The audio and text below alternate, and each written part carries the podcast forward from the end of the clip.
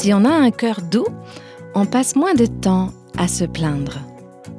Vous comprenez, ce que la douceur dit, c'est je sais que Dieu a ses raisons. Et peu importe que je les comprenne ou non. Et ce que dit un cœur qui est empoisonné par l'orgueil, c'est ça aurait dû se passer autrement.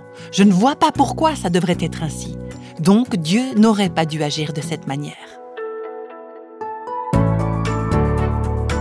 Vous écoutez Réveille nos cœurs. Je me demande à quoi ressembleraient nos réseaux sociaux si tout ce qu'on y exprimait était caractérisé par la douceur.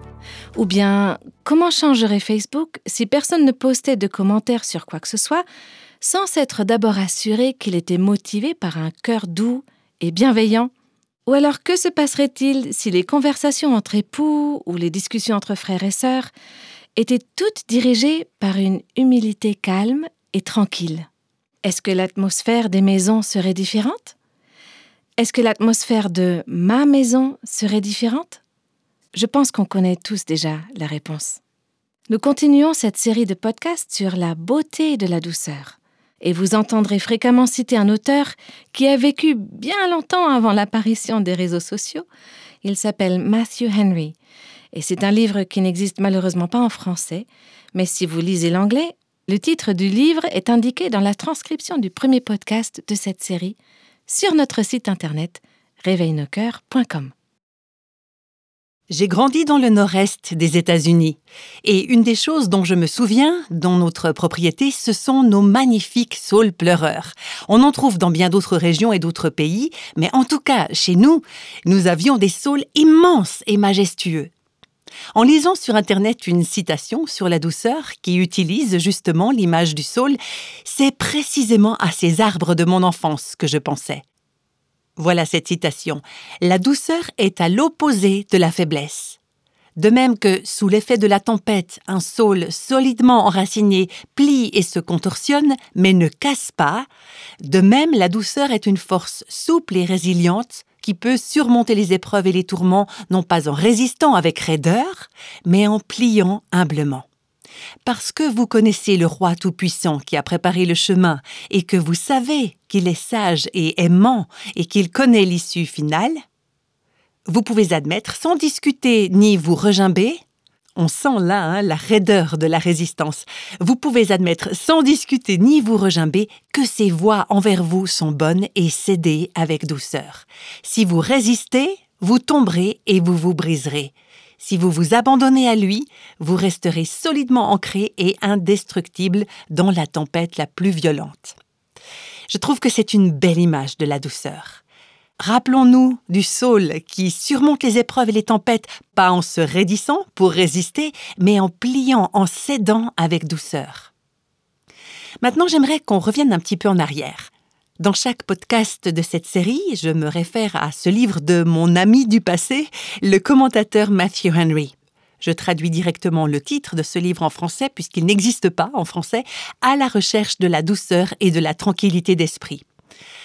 En entendant les citations que j'en fais à chaque fois, vous vous dites peut-être que ce n'est pas une lecture de tout repos, mais le jeu en vaut la chandelle. Ça vaut la peine de faire l'effort de se procurer de temps en temps un de ces vieux classiques.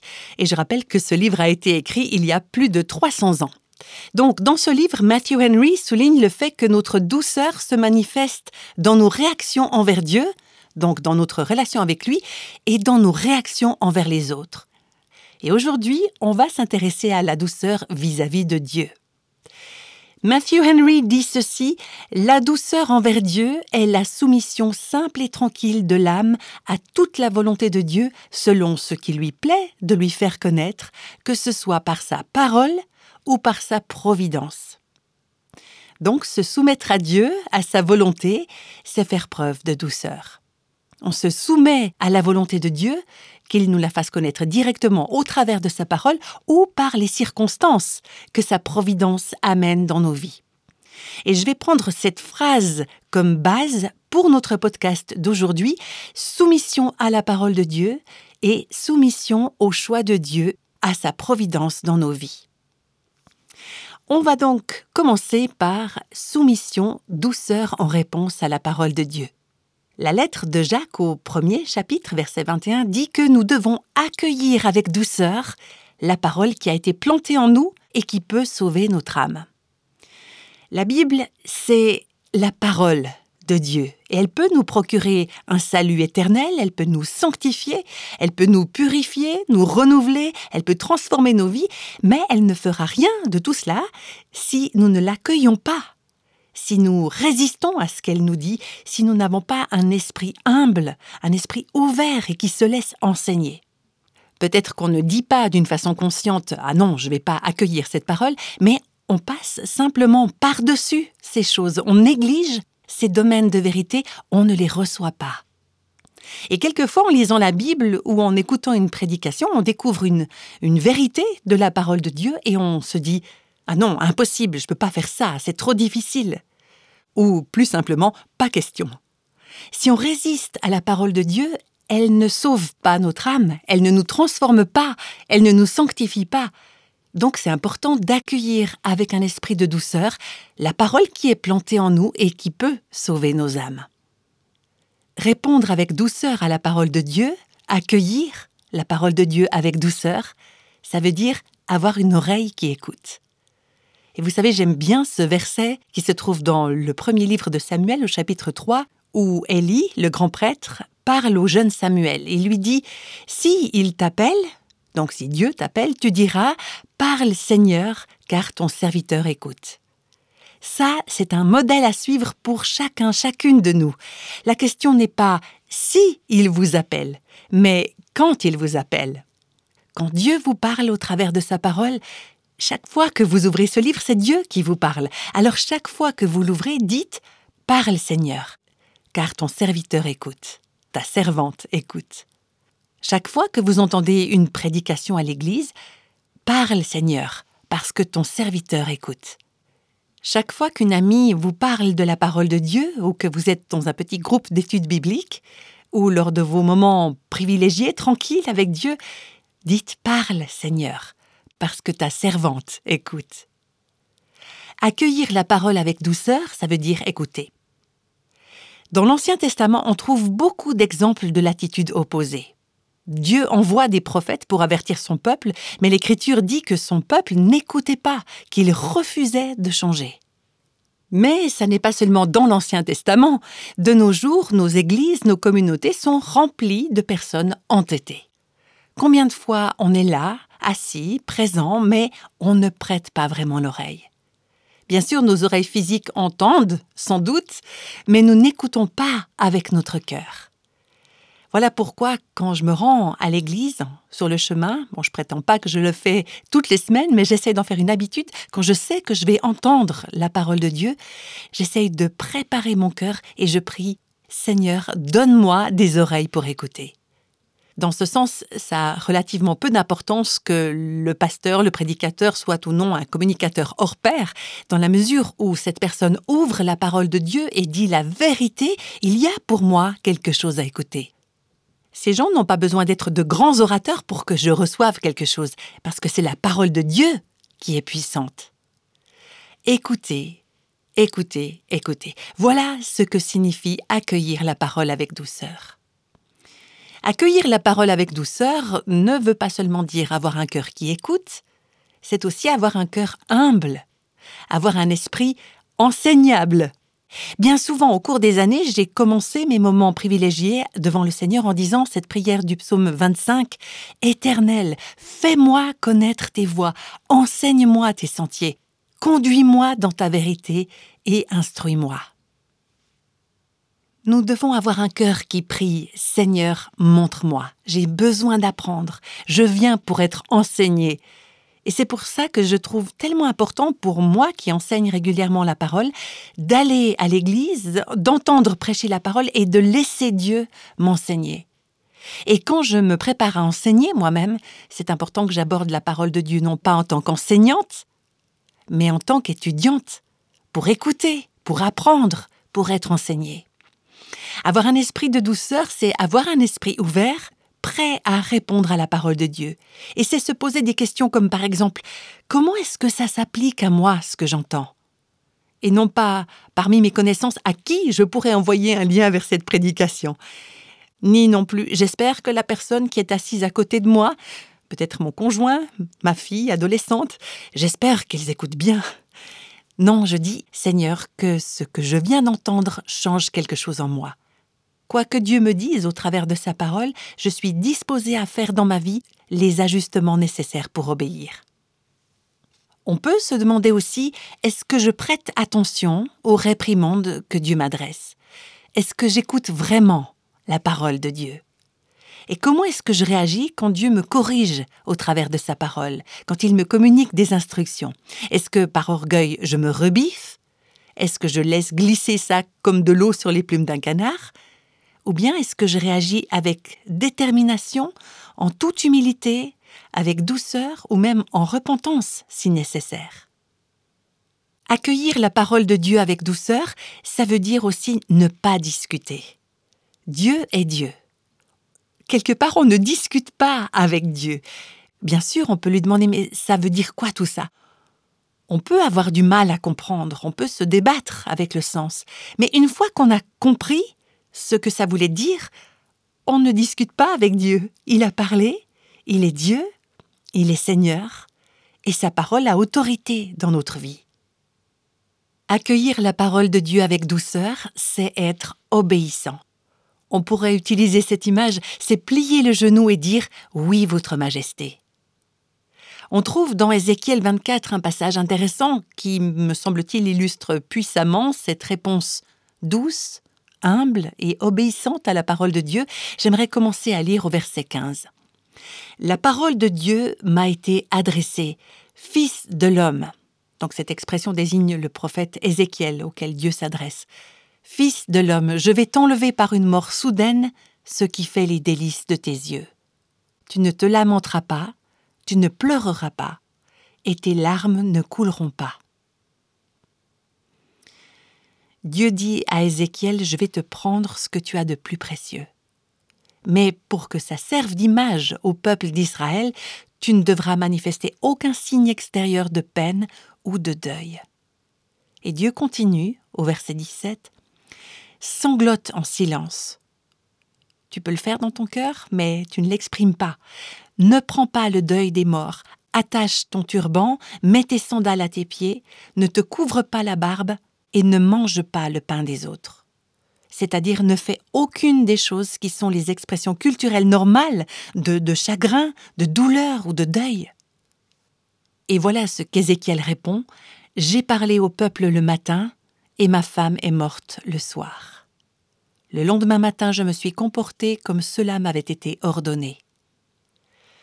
Je ne suis pas en train de dire que c'est l'habitude de Dieu de faire mourir les conjoints des gens.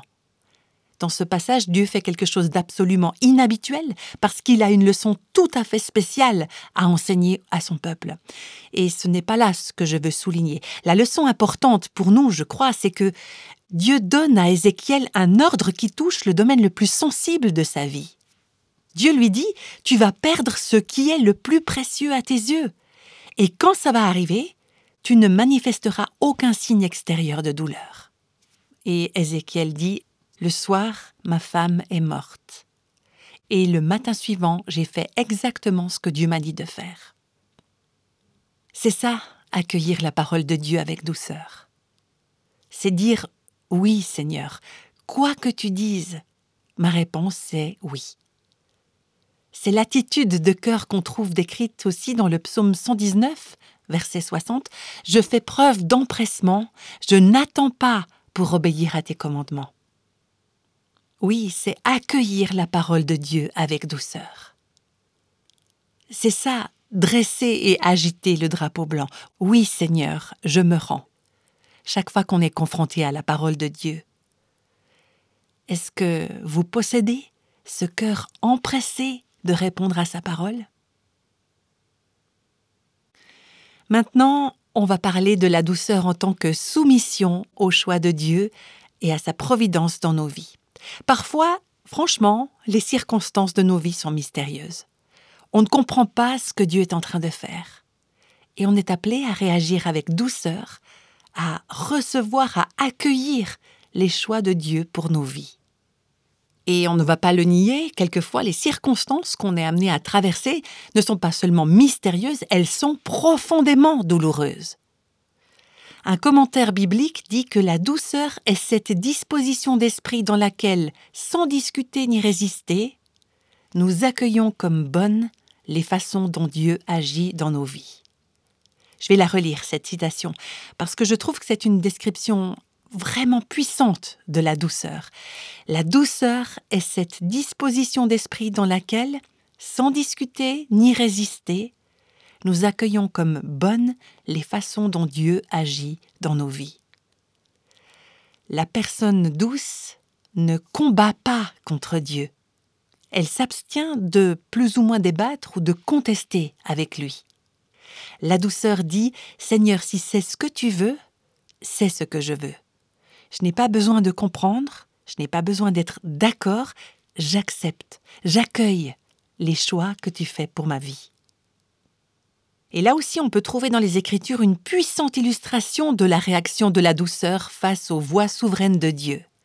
Il y a un exemple frappant dans le chapitre 2 du livre de Job, les versets 9 et 10. Job vient de perdre la plus grande partie de ce qu'il avait, il a perdu ses enfants, sa santé, pratiquement tout ce qu'il avait dans ce monde. La femme de Job lui dit Tu persévères dans ton intégrité Maudis donc Dieu et meurs Mais Job lui répond Tu tiens le langage d'une folle. Nous acceptons le bien de la part de Dieu, et nous n'accepterions pas aussi le mal? Dans tout cela, Job ne pécha pas par ses lèvres. Où est la douceur là-dedans? La douceur, c'est de dire je ne vais pas seulement accueillir les voix de Dieu quand il fait pleuvoir sur moi ses bienfaits, par exemple de l'argent, des enfants, de la richesse, de la renommée, de la prospérité, une bonne santé, etc. Je vais aussi accueillir la leucémie, la pauvreté, les difficultés dans mon couple, ce défi dans la santé d'un de mes enfants, je vais accueillir tout cela comme venant également de la main de Dieu. Je vois là aussi la réponse de la douceur. Job répond à sa femme, ce sont les femmes folles qui disent Maudit Dieu et meurs. Alors, cette phrase Maudit Dieu et meurs, ce n'est pas forcément quelque chose qui va sortir de notre bouche, mais est-ce qu'on n'a pas une tendance naturelle à résister au choix de Dieu? Et Job nous rappelle C'est une folie, est-ce qu'on ne doit pas accueillir de la part de Dieu le bien, mais aussi le mal?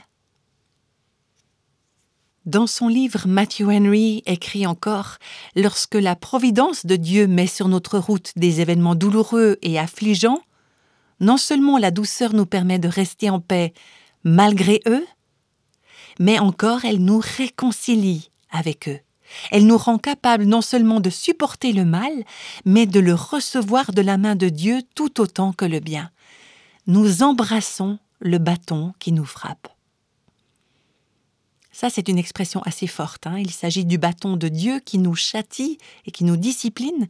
On pourrait le dire ainsi, nous bénissons Dieu même lorsque la manière dont il conduit nos vies est douloureuse.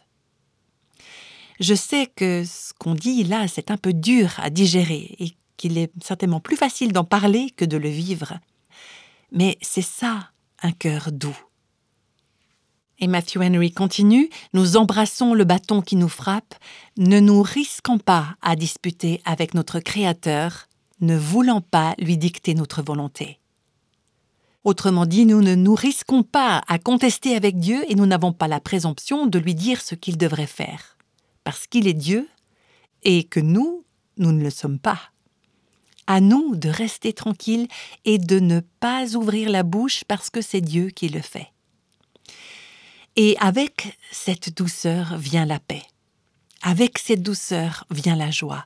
Avec cette douceur vient le repos quand nous accueillons les voix de Dieu envers nous comme venant de sa propre main. Je vais prendre une illustration dans le livre du Lévitique, dans l'Ancien Testament. Vous vous souvenez peut-être que Aaron était le grand prêtre et ses deux fils, Nadab et Abihu, étaient également prêtres. Mais ces deux hommes sont venus devant Dieu avec un feu que Dieu n'avait pas autorisé, et il les a frappés, donc ils sont morts. Je le répète, c'était le temps où Dieu établissait la nation d'Israël. Il avait besoin que son peuple sache qu'il était un Dieu saint. Maintenant, supposez que vous ayez été la mère de ces deux garçons. Est-ce que vous auriez été tenté de faire des reproches à Dieu et de dire c'est pas juste Est-ce que vous auriez été tenté de résister à la volonté de Dieu? Je lis dans ce livre du Lévitique, chapitre 10, verset 3, Moïse dit à Aaron, c'est ce que l'Éternel a déclaré lorsqu'il a dit, Ma sainteté devra être respectée par ceux qui s'approchent de moi, et ma gloire révélée devant tout le peuple. Aaron garda le silence. Aaron a accueilli avec douceur la main de Dieu qui le disciplinait. Bien sûr, ça ne veut pas dire que Dieu agit toujours de cette manière.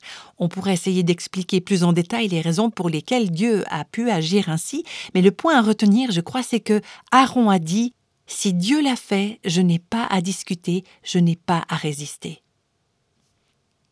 Le commentateur Matthew Henry dit Telle est la loi de la douceur. Ce qui plaît à Dieu ne doit pas nous déplaire. Qu'il agisse comme il lui semble bon, car ce qu'il fait est le meilleur. On en revient à l'idée de faire confiance à Dieu parce qu'il est bon. Hein Maintenant, attention, il y a vraiment matière à réflexion.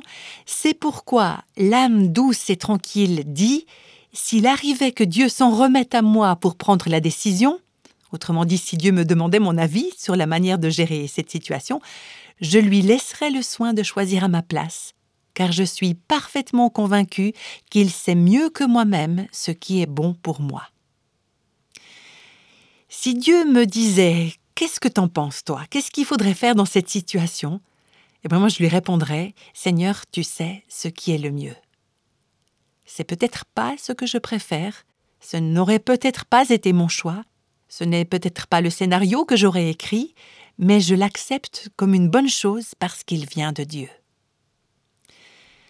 Vous voyez l'essence de la douceur en ce qui concerne les circonstances de notre vie, c'est l'acceptation tranquille et confiante, sans irritation, sans résistance, sans ressentiment. C'est savoir que rien ne peut toucher à ma vie si le Dieu sage et aimant n'en a donné la permission.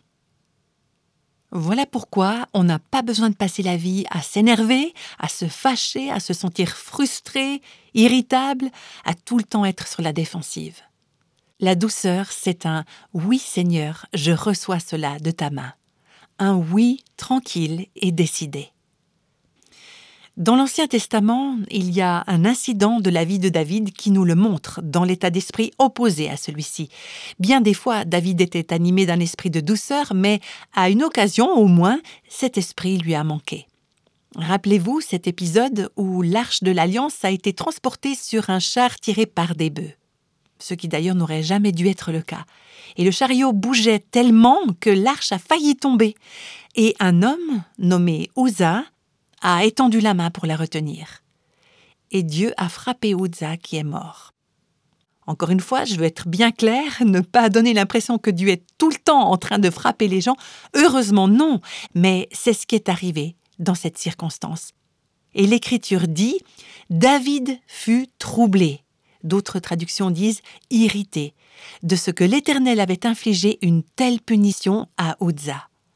David eut peur de Dieu en ce jour-là et il se dit Comment l'arche de l'Éternel pourrait-elle entrer chez moi? Il ne voulut pas prendre l'arche chez lui dans la ville de David. David s'est irrité. Il a eu peur, mais surtout il s'est enfermé dans une attitude de refus. Quelque part, il dit, si c'est comme ça que Dieu doit se comporter quand l'arche est là, moi je préfère me passer de l'arche et on va la caser ailleurs. Je crois que dans cette crainte, il y avait sans doute quelque chose de sain. Mais j'en ai peur, à cette occasion, sa crainte venait d'une attitude de résistance à Dieu. David était en colère. Et sa colère reflétait un manque de douceur, contrairement à Aaron qui, lui, avait gardé le silence. Il n'avait pas ouvert la bouche, parce qu'il savait que si Dieu avait agi ainsi, c'était juste. Permettez-moi de vous lire quelques autres citations qui m'ont vraiment parlé à ce sujet. Une qui vient de Thomas Watson. C'est un autre puritain anglais du XVIIe siècle qui écrivait Murmurer, c'est vous élever contre Dieu. parce que vous vous placez au-dessus de Dieu comme si vous étiez plus sage que lui. C'est tout le contraire de la douceur, murmurer contre les voix de Dieu. Quand on dit pourquoi est-ce que ça doit être comme ça? Pourquoi est-ce que ça ne peut pas être différent? Murmurer, c'est se retourner contre Dieu. C'est une trahison cosmique contre le Dieu de l'univers. Nous nous plaçons nous-mêmes plus haut que Dieu comme si nous avions plus de sagesse que lui, nous dit Thomas Watson. On veut être Dieu? Eh bien non, on ne peut pas l'être. On ne l'est pas et on ne le sera jamais. Alors, reconnaissons que c'est lui qui est Dieu, point final. Et laissons Dieu être Dieu. J'ai entendu une magnifique citation de Jean Calvin, un des grands réformateurs. Je pense qu'il vaut la peine de la citer dans ce contexte. Calvin dit Pourquoi les gens s'inquiètent-ils tellement lorsque Dieu leur envoie des circonstances complètement contraires à leurs désirs? Tout simplement parce que ces gens refusent de reconnaître que Dieu a une raison, et une bonne raison, pour tout ce qu'il fait. Dès que ce que Dieu nous envoie ne correspond pas à nos désirs, nous discutons avec lui, nous portons plainte contre lui, pas de manière ouverte, bien sûr, mais notre comportement prouve que telle est bien notre intention. Mais de quel esprit sommes-nous animés? Nous résistons à Dieu avec un cœur empoisonné tout aussi bien que si nous disions ce que Dieu fait est complètement stupide. Vous comprenez, ce que la douceur dit, c'est je sais que Dieu a ses raisons et peu importe que je les comprenne ou non. Et ce que dit un cœur qui est empoisonné par l'orgueil, c'est ça aurait dû se passer autrement. Je ne vois pas pourquoi ça devrait être ainsi. Donc Dieu n'aurait pas dû agir de cette manière. C'est comme si on accusait Dieu d'être un tyran ou de manquer de jugement. Et certaines personnes ne se gênent même pas de le dire ouvertement, ce qui est un horrible blasphème.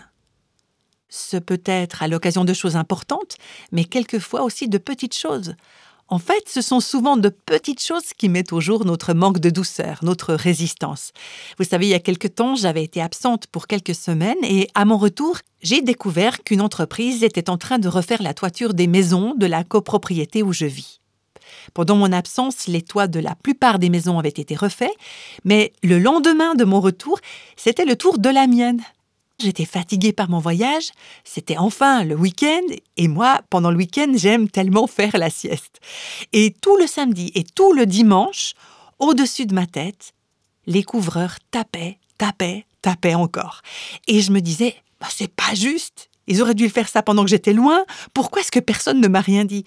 Alors j'ai pas dit ça à voix haute, enfin pas très fort, mais tout au long des huit jours où le bruit des marteaux n'a pas cessé, sur ma maison et sur celle de mes voisins, je n'arrêtais pas de penser c'est pas juste, je comprends pas. Mais vous savez, la douceur dit c'est un événement auquel je ne peux rien, c'est quelque chose que je n'ai pas demandé. Bien sûr, s'il m'avait demandé mon avis, on aurait peut-être pu programmer ça autrement, mais ça ne vaut pas la peine de perdre la paix de Dieu en persévérant dans une attitude qui revient en fait à remettre en question ses choix.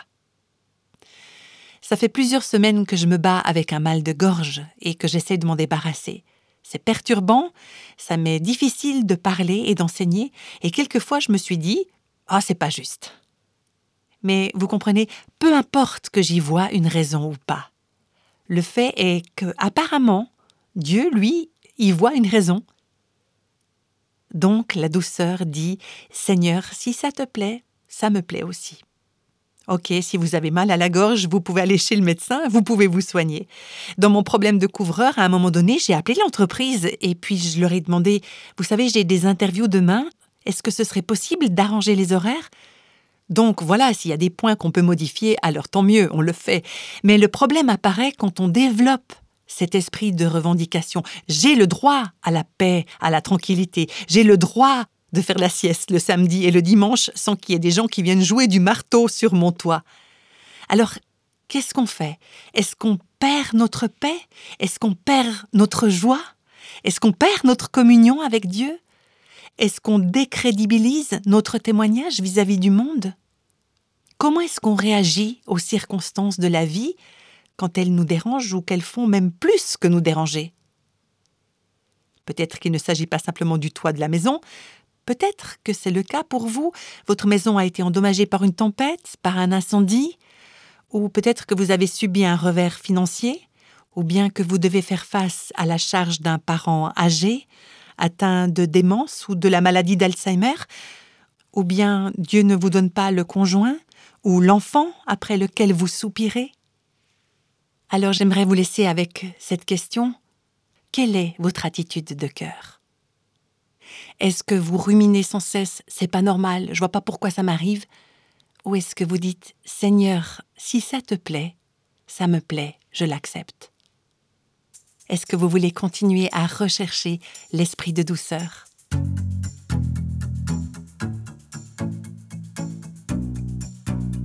La douceur peut vraiment avoir un grand impact dans nos vies, n'est-ce pas? Nous espérons que ce que nous avons entendu aujourd'hui nous aidera toutes et tous à intégrer la douceur dans notre vie quotidienne. Aujourd'hui, nous nous sommes penchés sur la douceur vis-à-vis de Dieu et dans le prochain podcast, nous explorerons la douceur vis-à-vis des autres. Je me réjouis de vous y retrouver et je vous dis à tout bientôt avec Réveille nos cœurs.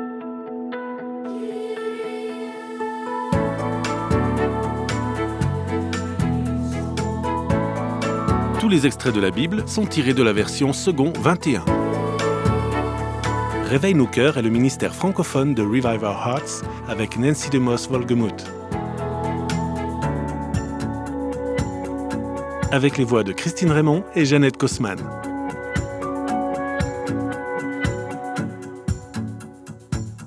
Quelle que soit la saison de votre vie, Réveille nos cœurs vous encourage à trouver la liberté, la plénitude et à porter du fruit en Christ.